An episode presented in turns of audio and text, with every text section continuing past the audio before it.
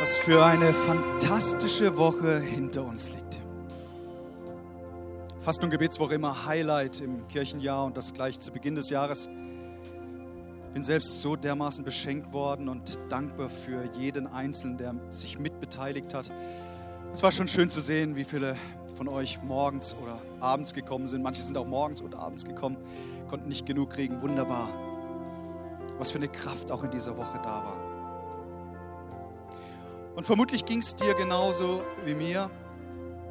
Ich hatte da eine ganze Reihe an Gebetsanliegen und die habe ich in dieser Woche zu Gott gebracht.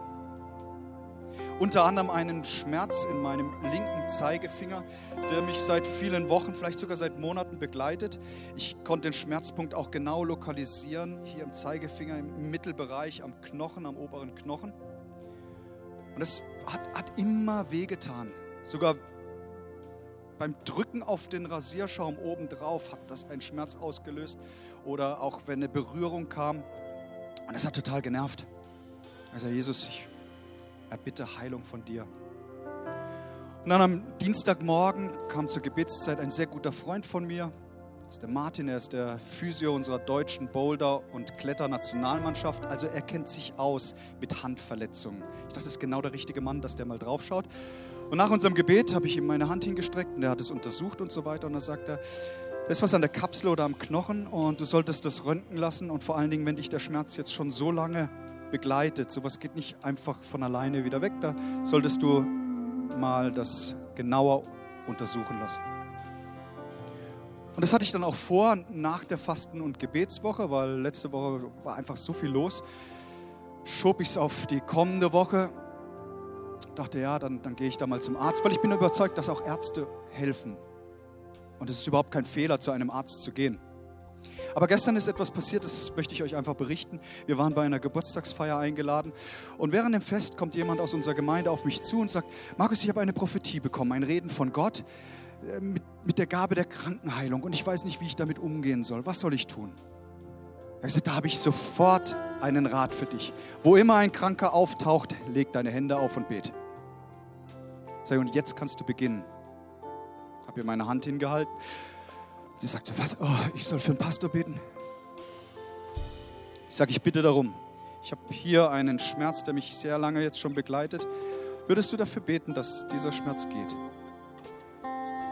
Und dann packte sie meine Hand ein, so eine Hand von ihr war unter meiner Hand, der andere kam oben drauf und plötzlich im Gebet kam eine Wärme, die meine, nicht nur meine Hand, sondern meinen ganzen Körper durchströmt hat. Und ich wusste, jetzt ist Gott an der Arbeit, der Arzt aller Ärzte. Das Amen wurde gesprochen und ich habe es untersucht. Denke, hey, da ist kein Schmerz mehr. Der Schmerz ist ja weg. Und dann dachte ich so, ja, mal warten wir mal ab eine Nacht. Ich bekenne meinen Unglauben. Ich bin heute Morgen aufgewacht, immer noch schmerzfrei. Halleluja, alles zur Ehre Gottes, komplett beweglich. Es macht so viel Freude, wieder richtig zu applaudieren, ohne dass was wehtut. Jedes Jahr suchen wir uns als Gemeinde ein Wort, das uns durchs Jahr hindurch begleiten soll. Und im Jahr 2023 lautet dieses Wort Echtheit. Wir sind in der dritten Predigt dieser Serie über Echtheit. Und dahinter steckt das wirkliche Anliegen, dass wir als Kirche eine Gemeinschaft von Menschen sein wollen, die offen und ehrlich miteinander umgehen. Und aus diesem Grund haben wir auch den äh, Vers aus dem Epheserbrief im vierten Kapitel, Vers 24 ausgesucht. Da heißt es, als neue Menschen, geschaffen nach dem Ebenbild Gottes und zur Gerechtigkeit, Heiligkeit und Wahrheit berufen, sollt auch ihr ein neues Wesen annehmen. Hört auf zu lügen und sagt einander die Wahrheit, weil wir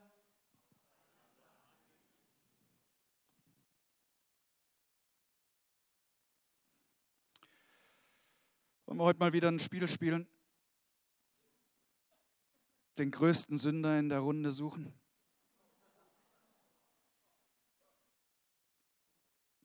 Nein, nein, nein, bevor du jetzt unter Stress kommst. Ich glaube, dass wir Menschen alle Fehler machen. und den einen gelingt es einfach besser, es zu verbergen wie den anderen. Und ich glaube, dass wir alle aus Fleisch und Blut und zuweilen in dem Kampf stehen, dass Dinge sich einschleichen wollen, in denen wir eben nicht so transparent, echt und authentisch sind, wie es eigentlich gut wäre. Wir haben uns in der ersten Predigt einen Mann aus dem Neuen Testament angeschaut, der so rückfällig wurde in Unechtheit. Sein Name lautet Petrus. Letzten Sonntag haben wir aus der Gemeindeleitung von unserem Ältesten Andreas Inhoff eine fantastische Predigt über Echtheit gehört. Mega, mega gut.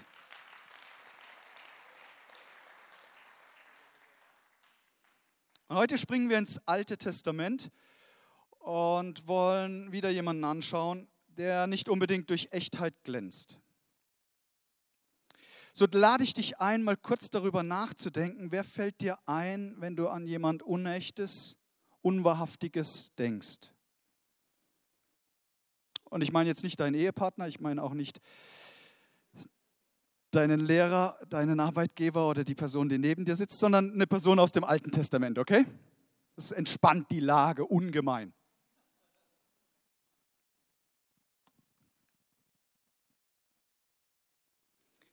Da ihr alle draufgekommen seid, wollen wir ins erste Buch Mose gehen, und zwar ins 25. Kapitel.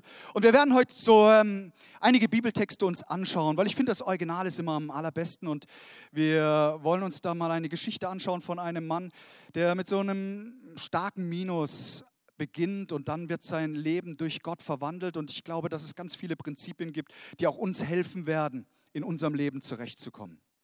So, Buch Genesis, erstes Buch Mose, Kapitel 25 von Vers 19.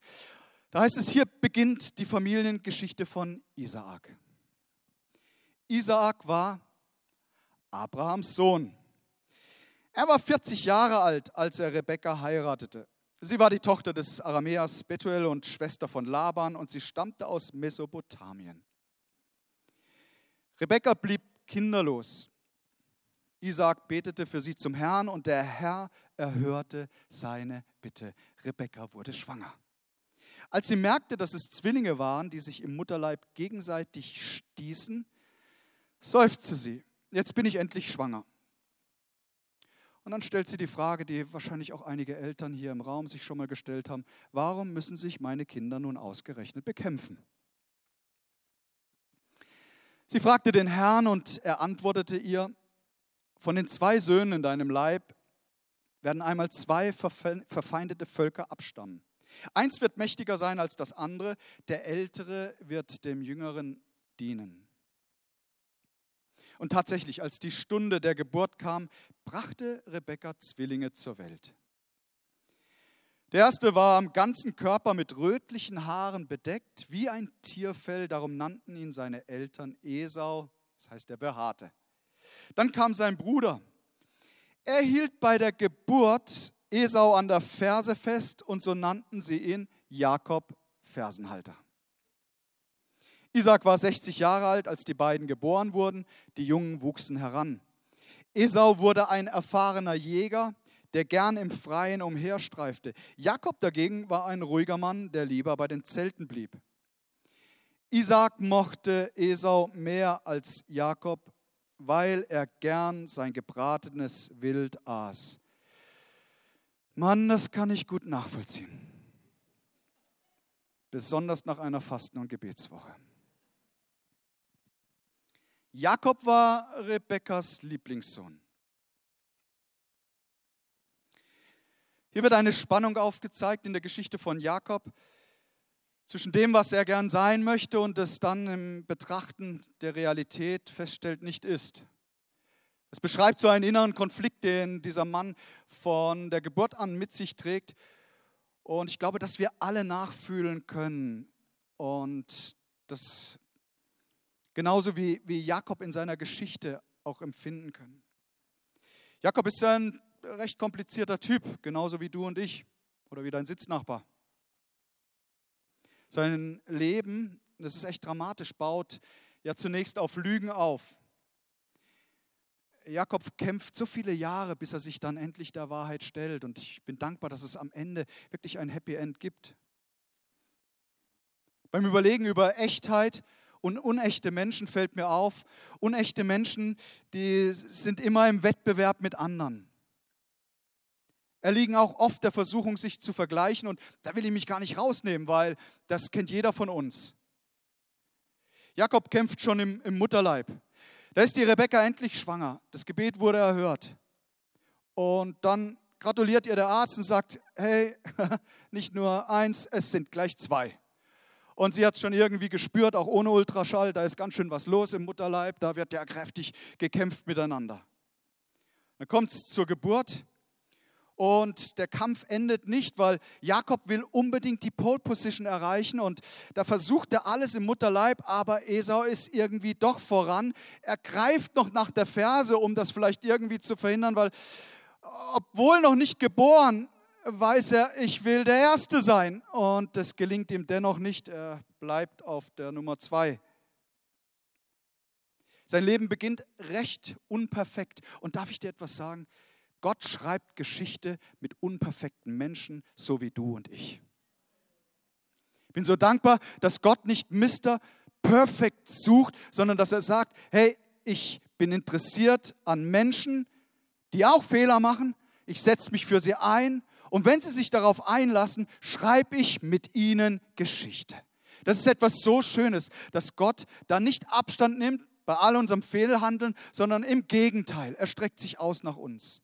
Und das werden wir in der Geschichte auch noch sehen. Trotzdem war tief im Inneren von Jakob eine Ablehnung, weil er spürte von Tag zu Tag, von Woche zu Woche und von Jahr zu Jahr, dass sein Papa den Erstgeborenen lieber hatte. Da gab es einen Vorrang. Ja, jetzt, jetzt hatte er den Trost, er war dafür Mamas Liebling. Aber hey, an, an alle Männer im Raum, ist es nicht so, dass uns die Wertschätzung und die Anerkennung von, vom eigenen Papa so dermaßen wichtig ist? Und aus der Seelsorge weiß ich, dass selbst Männer im hohen Lebensalter immer noch darum ringen und oft eine Lebenswunde da ist, weil da die Anerkennung und die Liebe vom eigenen Papa gefehlt hat oder weil man den eigenen Papa gar nicht kennengelernt hat und da ist ein Defizit da. Und ich möchte dir schon jetzt sagen, Gott will mit seiner väterlichen Fürsorge und Liebe deinem Defizit und deiner Sehnsucht begegnen und zwar heute in diesem Gottesdienst. Höre Gottes Wort, der Kampf kann heute zu Ende sein. Der Kampf nach der Anerkennung des eigenen Papas, weil Gott ist der liebevolle Papa, der sich ausstreckt, um dir zu begegnen und all dein Defizit aufzufüllen, das da ist. In Jesu Namen, in Jesu Namen.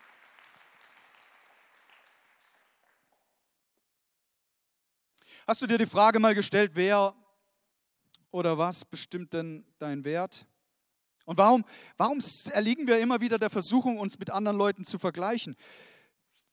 So oft ist da der Kampf um Anerkennung da und dann ist man vielleicht auch bereit, genauso wie Jakob, ähm, jemanden anderen zu halten, zu bremsen, vielleicht noch zurückzuziehen, um sich irgendwie besser zu positionieren und besser darzustellen. Genau das hat Jakob getan.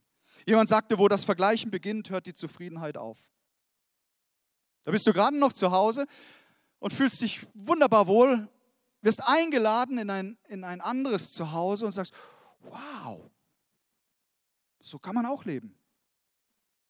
Und dann kommst du zurück und denkst bei dir daheim, Mann, was eine jämmerliche Bude, in der ich hier mein Leben verbringen muss.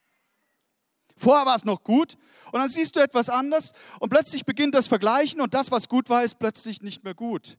Niemals war das Vergleichen so easy wie in unserer Zeit, in der wir leben. Wenn du ein bisschen in Social Medias unterwegs bist, dann wirst du immer, wann immer du es aufmachst, damit konfrontiert. Und ich weiß vom Herrn, dass manche Leute hier sind, denen tut das überhaupt nicht gut. Am besten wäre, du meldest dich wieder ab. Sich vergleichen macht dich entweder überlegen oder minderwertig. Aber es ehrt niemals Gott. Niemals wird Gott durch dieses Vergleichen geehrt. C.S. Lewis sagte einmal, der christliche Schriftsteller, wir sagen, die Menschen seien stolz auf ihren Reichtum, ihre Klugheit oder ihre Schönheit. Sie sind stolz, weil sie reicher oder klüger oder schöner sind als andere. Und schau, dieser Wettkampf, dieses Rennen wirst du niemals gewinnen.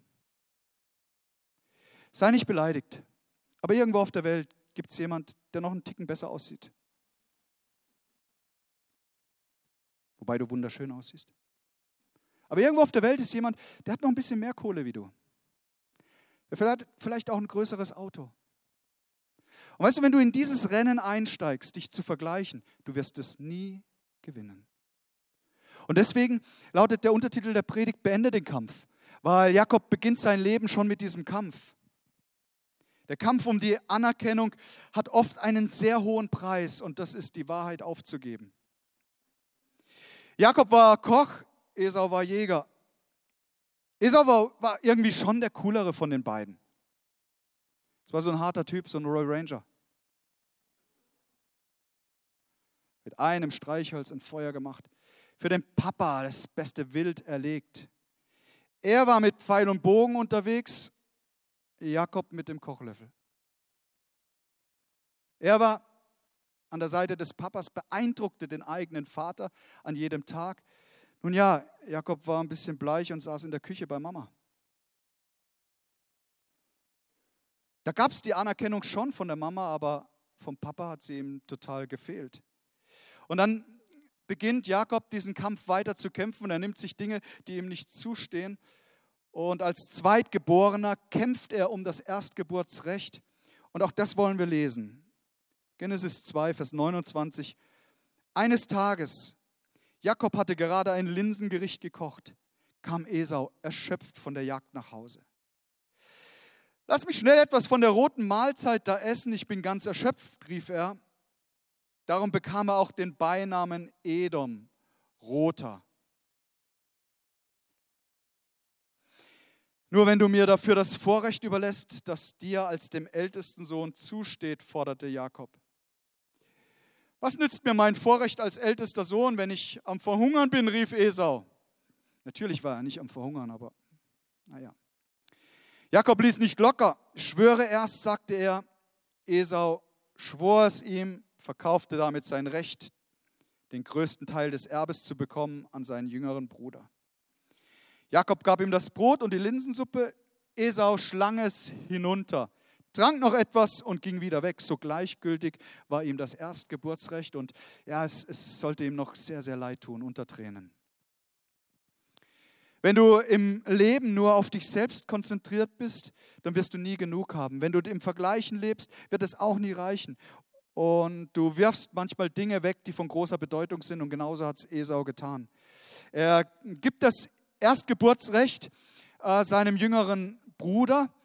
Aber das allein war noch nicht ausschlaggebend und das wusste Esau natürlich auch. Was wirklich zählt, ist dann der Segen des Vaters. Und so diese Kombi, das war ein Zweischritt und das wusste auch Jakob, er braucht beides.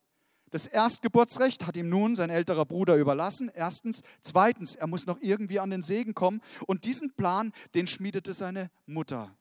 Weil Rebekka hatte die Kleider von ihrem Sohn Esau im Schrank, im Haus. Und dann äh, kommt eine Idee und auch das lesen wir. 1. Mose 27, Vers 9. Die Mama sagt, Jakob, jetzt pass genau auf, was ich dir sage. Lauf schnell zur Herde, such zwei schöne Ziegenböckchen aus, ich bereite sie dann so zu, wie dein Vater es gerne hat. Und du bringst ihm den Braten, damit er davon isst und dir vor seinem Tod den Segen gibt. Hast du denn nicht daran gedacht, dass Esaus Haut behaart ist, aber meine ganz glatt, entgegnete Jakob. Wenn mich Vater berührt, merkt er den Unterschied. Der Betrug fliegt auf und er verflucht mich, anstatt mich zu segnen. Rebekka aber ließ sich nicht beirren. Dann soll der Fluch mich treffen, erwiderte sie. Jetzt tu, was ich dir gesagt habe hol mir die Ziegenböckchen. Jakob brachte sie und Rebekka bereitete ein schmackhaftes Essen zu, so wie Isaac es gerne hatte. Sie nahm die besten Kleider Esaus, die, sich bei, die sie bei sich aufbewahrte, und befahl Jakob, sie anzuziehen. Die Felle der Böckchen wickelte sie um die Hände und um den glatten Hals. Dann gab sie ihm den Braten und frisch gebackenes Brot. Jakob ging damit zu seinem Vater und begrüßte ihn. Isaac fragte, wer ist da? Esau oder Jakob? Leute, was ist die richtige Antwort? Genau. Was sagt Jakob? Ich bin Esau. War verkehrt. Hey, Jakob, komplett falsche Antwort. Ganz bewusst sagt er, ich bin Esau, dein Erstgeborener. Ich habe getan, worum du mich gebeten hast. Komm, setz dich auf, iss, damit du mir nachher den Segen geben kannst. Isaac war kein dummer Mann. Auch wenn seine Augen getrübt waren, doch sehr weise, verwundert, fragt er, wie konntest du nur so schnell ein Wild erlegen, mein Sohn? Weil, weil Esau hatte er gerade erst losgeschickt zur Jagd. Äh, so schnell geht das nicht mit dem Jagen. Und das war dem Isaak klar. Und darum stellt er die Frage. Und jetzt kommt Jakob ganz schön religiös daher. Jetzt zieht er auch noch, mit, zieht er auch noch Gott, den Allmächtigen, mit rein. Er sagt, der Herr, dein Gott, hat es mir über den Weg laufen lassen, erwiderte Jakob. Äh, Lüge Nummer zwei. Komm näher, forderte Isaak ihn auf. Ich will mich davon überzeugen, ob du wirklich mein Sohn Esau bist oder nicht.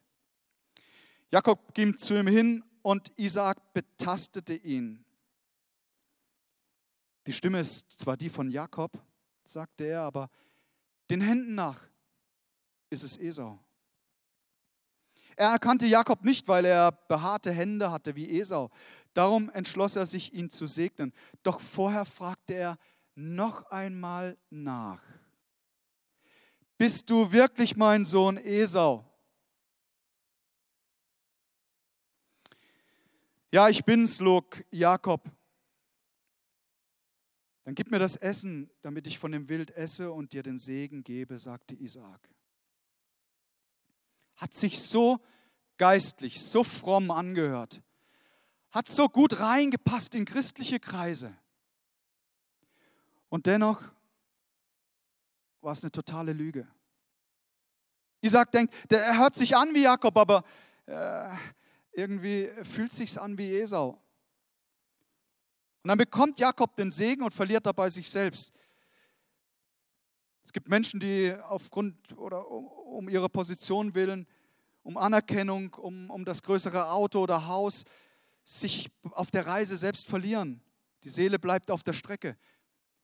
Nicole und ich haben vor kurzem den Film angeschaut, Der Teufel trägt Prada, ist schon ein älterer Streifen, aber ja, wir haben ihn angeschaut und den fanden wir sehr, sehr interessant, weil da geht es um eine junge Frau, die die Assistenz einer sehr bekannten Chefredakteurin annimmt und dann auf der Reise des Erfolges sich plötzlich selbst und ihre Werte verliert. Irgendwann am Ende des Films kommt sie zur Erkenntnis und wacht auf und sieht, hey, ich war total dem Betrug auf der Spur und ich bin selbst so eine Betrügerin geworden. Gott kann segnen, wenn du echt bist. Nicht deine Lebenslüge und auch nicht dein Schauspiel. Und weißt du, man, man kann so schnell in Lügen reinrutschen. Der erste Teil der Predigt sprach ich über Petrus. Und was soll ich sagen? Sonntagnachmittag, ich fand die Predigt gut. Manchmal muss man auch einfach zufrieden sein. Und das war ich. Und dann waren auch an dem Sonntag so viele neue Leute da, mit denen ich gesprochen habe. Was für ein gewaltiger und schöner Sonntag.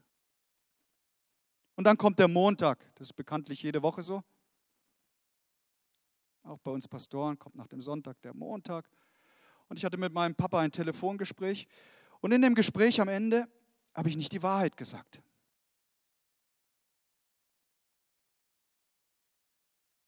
Also dann in mir war so dieser Kampf. Ja, du wolltest ihn schonen und du wolltest dann vielleicht nicht negative äh, Emotionen wecken oder dies oder jenes. Und dann kam immer wieder die andere Stimme. Es war nicht die Wahrheit. Und das bei deinem besten Freund.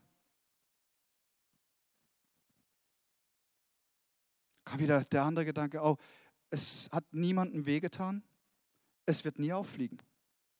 Nie wird es jemand rausbekommen.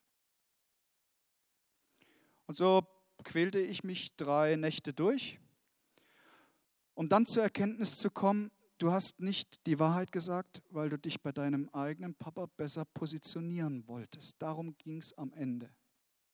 Das war der echte und wahre Grund. Und mir war klar, ich muss diese Sache in Ordnung bringen. Unbedingt. Habe ich mich ins Auto gesetzt, habe meinen, meinen Papa besucht, habe gesagt, jetzt, es wird nicht angenehm, was jetzt kommt. Und habe die Sache aufgemacht. Und weißt du was, wenn dann die Vergebung kommt und man sich wieder in den Armen liegt und die Wahrheit hineinkommt, die Lüge aufdeckt, hey, dann hat Satan und Teufel in seinem Spiel verloren. Wenn die Lüge ans Licht kommt, ihr Lieben, hey, dann, dann atmest du wieder auf und sagst, wow, ist das Leben plötzlich wieder schön. Es ist so farbenfroh, es macht so viel Spaß, weil in der Lüge ist alles dunkel, da ist alles finster. Aber die Wahrheit, sagt Jesus Christus, die Wahrheit macht euch frei.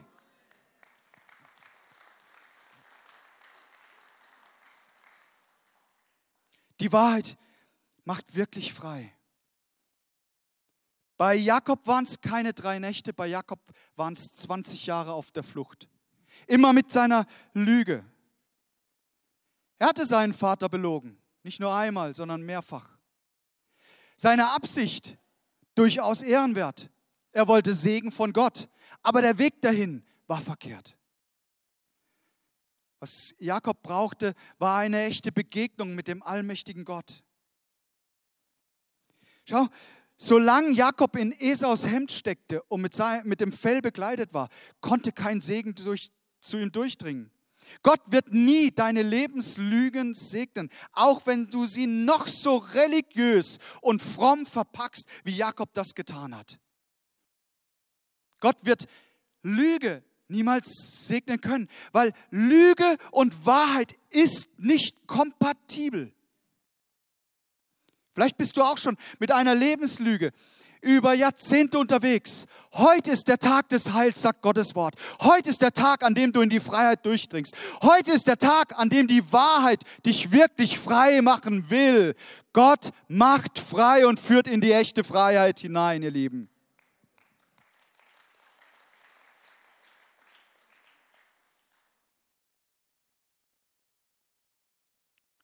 Jakob hat eine Schau von, von der Verheißung Gottes. Und dann kommt der Moment, an dem ihm Gott begegnet. Und er weiß, hier ist der Allmächtige und ich lasse ihn nicht mehr los, bis ich durch bin, raus aus meinen Lebenslügen. Hey, da, da ist der Mann schon 97. Kein Wunder, hat die Hüfte nicht mehr mitgemacht. Er sagt sich, auch wenn ich alt bin, auch wenn ich verletzt bin, auch wenn ich humpeln werde, auch wenn ich nicht weiß, was gerade passiert, aber ich lasse Gott nicht mehr los. Der gleiche Typ, der sich damals entschieden hat, als er auf die Welt kam, seinen Bruder nicht loszulassen, sich an menschliche Dinge zu, zu klammern, der hat jetzt verstanden, es braucht eine Veränderung meines Lebens. Ich darf Gott nicht mehr loslassen. Und so ringt er die ganze Nacht mit Gott.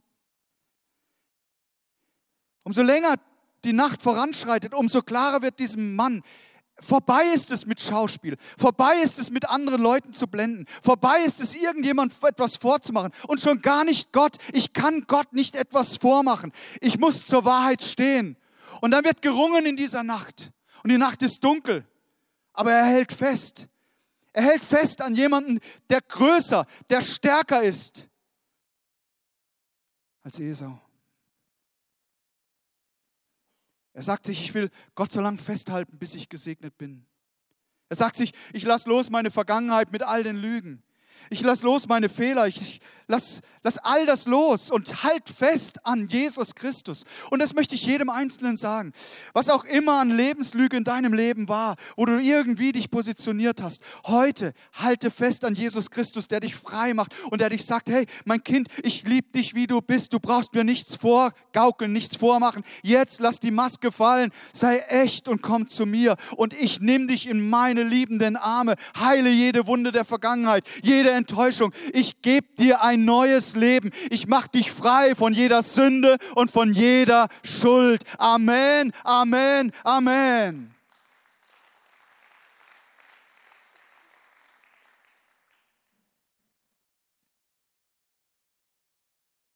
Obwohl Gott das natürlich komplett weiß, mit wem er es zu tun hat, fragt er trotzdem mal nach.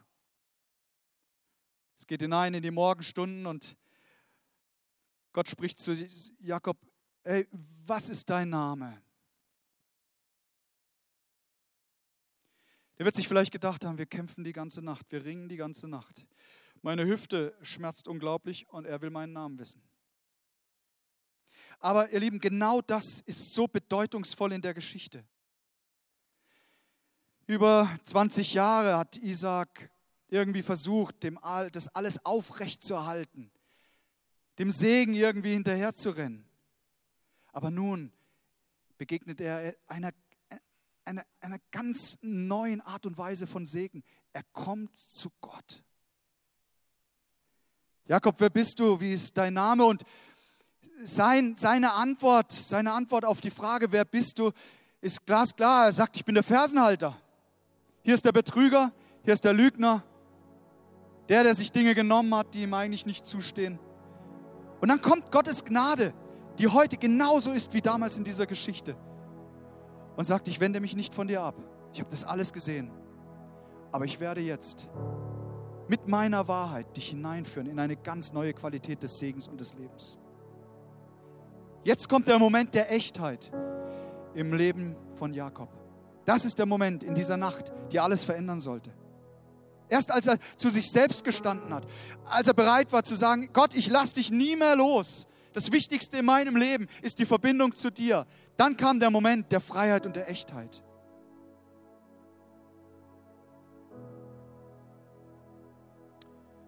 Und sprach er nicht mehr Jakob soll dein Name heißen, sondern Israel.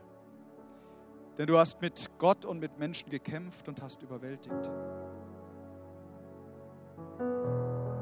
Das ist schon stark. Ja?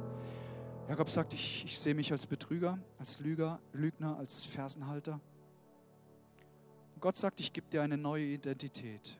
Weil du an mir bleibst, weil du an mir hängst, sage ich dir, wie ich dich sehe. Israel. Rein, heilig, Augapfel von mir. Behütenswert, beachtenswert, wertvoll, wunderbar gemacht.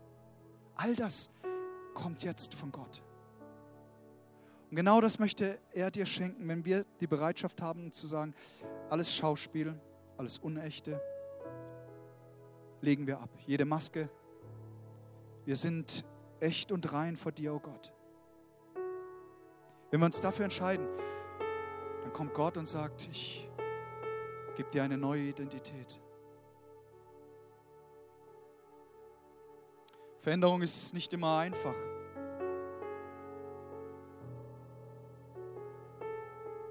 Hat es im Leben von Jakob bedeutet, diese Nacht, dass er keine Kämpfe mehr hatte?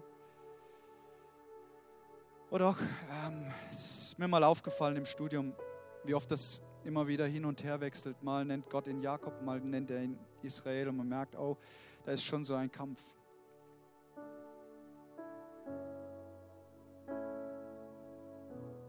Gott sagt, ich bin der Gott, der auch zu deiner schlechten Seite steht. Ich bin der Gott, der nicht nur deine Siege und Erfolge feiert, ich bin der Gott, der dir in der Nacht begegnet. Gerade da, wenn es schwer ist. Ich glaube sogar, dass Gott die dunklen Momente unseres Lebens so gern nutzt, um uns, um uns zu uns zu reden. Schau, da ist der Sonntag. Da hörst du über Petrus und denkst, Mann, das, das wird mir niemals passieren. Vielleicht predigst du da auch darüber und denkst das. Und dann kommt schon der Montag. Und plötzlich merkst du, hey, ich bin ja genau, genau so. Ich bin genau da reingetappt in die Falle. Das Schöne ist, dass wir nicht gefangen bleiben müssen, sondern dass wir uns an Gott halten können. Und zwar an jedem Tag, der uns hilft, dass wir eben uns nicht verstricken in irgendwelche Lebenslügen. Du musst, du musst deinem Ehepartner nichts vormachen. Er kennt dich sowieso. Auch deinen Kindern. Kriegen mehr mit, wie du denkst. Und du brauchst schon gar nicht Gott etwas vormachen wollen, weil er hat uns doch geschaffen. Er kennt uns durch und durch. Worauf Gott immer reagiert, ist auf ein zerbrochenes Herz, das wir ihm bringen und sagen, ja, mach du es heil. Stell du wieder her. Da lade ich euch ein, aufzustehen, weil genau für diesen Punkt wollen wir jetzt ins, wollen wir beten und Gott suchen.